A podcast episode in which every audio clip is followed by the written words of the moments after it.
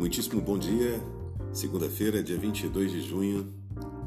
Estamos começando mais um Morning Call. Meu nome é Rodrigo Almeida e vamos às notícias.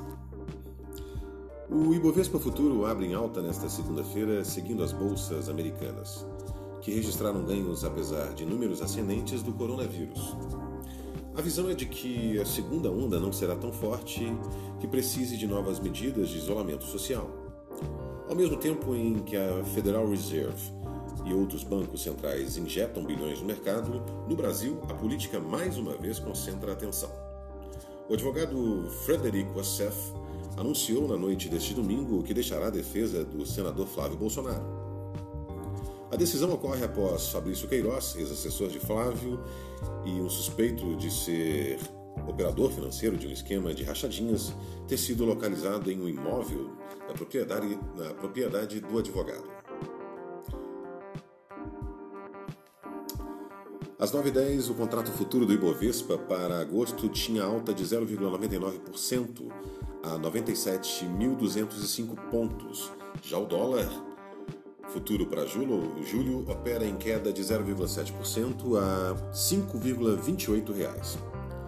Entre os indicadores, o relatório, o relatório Focus do Banco Central mostrou que os economistas projetam uma queda ligeiramente menor do produto interno bruto para 2020, de 6,50% ante 6,51% na semana passada.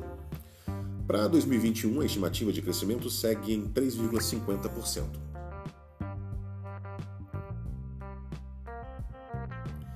Para a Selic, a projeção é que o final deste ano a taxa básica de juros esteja em 2,25% ao ano, a mesma expectativa das últimas cinco semanas.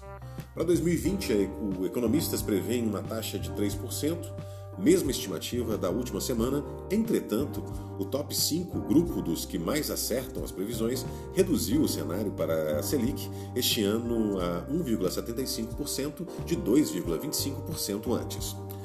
As projeções do Índice Nacional de Preços ao Consumidor, amplo IPCA, foi de 1,60% para 1,61% neste ano. A 2021, a projeção segue em 3%. Caso Queiroz. O advogado Frederico Assef anunciou na noite deste, deste domingo que deixará a defesa do senador Flávio Bolsonaro. A decisão ocorre após Fabrício Queiroz, ex-assessor de Flávio e um suspeito de ser operador financeiro de um esquema de rachadinhas, ter sido localizado em um imóvel da propriedade do advogado.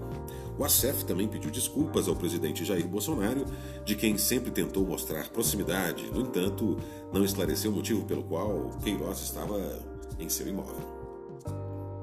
Panorama político. A semana em Brasília começa em uma série de lacunas. O presidente Jair Bolsonaro deve anunciar o nome de um substituto para Abraham Weintraub, que chegou aos Estados Unidos no sábado e só depois foi exonerado do cargo de ministro da Educação. Weintraub, que faz parte da investigação sobre as fake news do Supremo Tribunal Federal, deve ser indicado pela, pelo governo brasileiro para assumir um cargo no Banco Mundial. Outra lacuna no governo é no Ministério da Saúde que já está há mais de um mês sem ministro no momento em que o novo coronavírus avança no país. Já são mais de 50 mil mortes e mais de um milhão de infectados pelo Covid-19. No panorama corporativo, as empresas seguem apostando na recuperação do mercado de oferta de ações. O BTG Pactual anunciou nesta manhã a realização de uma oferta pública primária com esforços restritos de distribuição de units.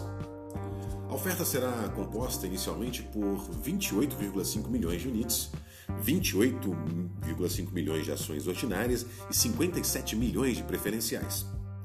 Já a Ambipar divulgou os detalhes da sua oferta inicial de ações IPO, na sigla em inglês, a faixa de preço das ações foi fixada entre R$ 18,75 e R$ 24,75.